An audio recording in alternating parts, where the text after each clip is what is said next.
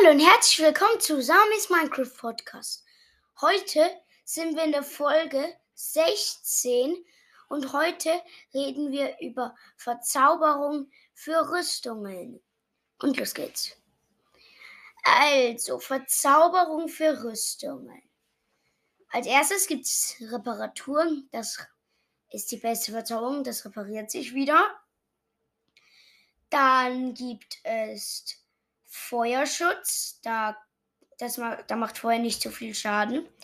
Dann gibt es für den Helm Unterwasseratmung oder Atmung. Dann gibt es Schutz. Dann gibt es auch noch mal nachdenken. Es gibt dann noch. Ähm, wie ist noch? Hm. Ah ja, ähm.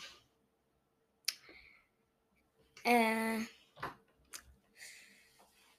Ich glaub, nee, das war's doch. Ich hoffe, es hat euch gefallen. Tschüss.